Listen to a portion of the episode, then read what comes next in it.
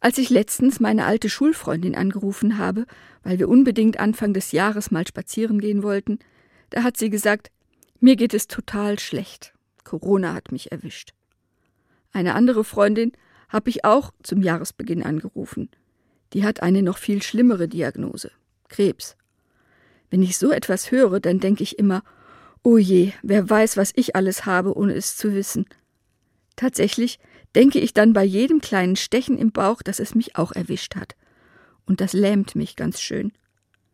Gerade die Freundin mit der Krebsdiagnose hat mich dann aber sehr beeindruckt. Sie hat gesagt, ich will das Negative nicht gewinnen lassen.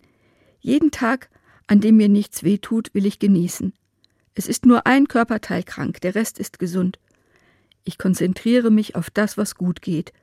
Ich kann mit den Zehen wackeln, ich kann meinen Tee genießen und spazieren gehen.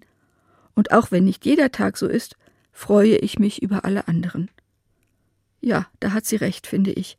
Gesundheit ist ein Geschenk, und ich sollte sehen, wie viel Gesundheit neben einer Krankheit noch sein kann. Es ist nicht alles schwarz oder weiß.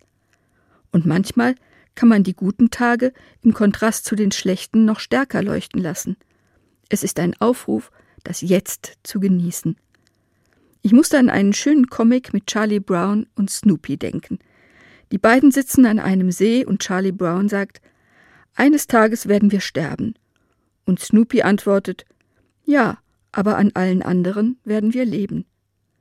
Bei den Dingen, an denen wir nichts ändern können, da haben wir nur die Macht zu entscheiden, auf was wir unsere Aufmerksamkeit richten.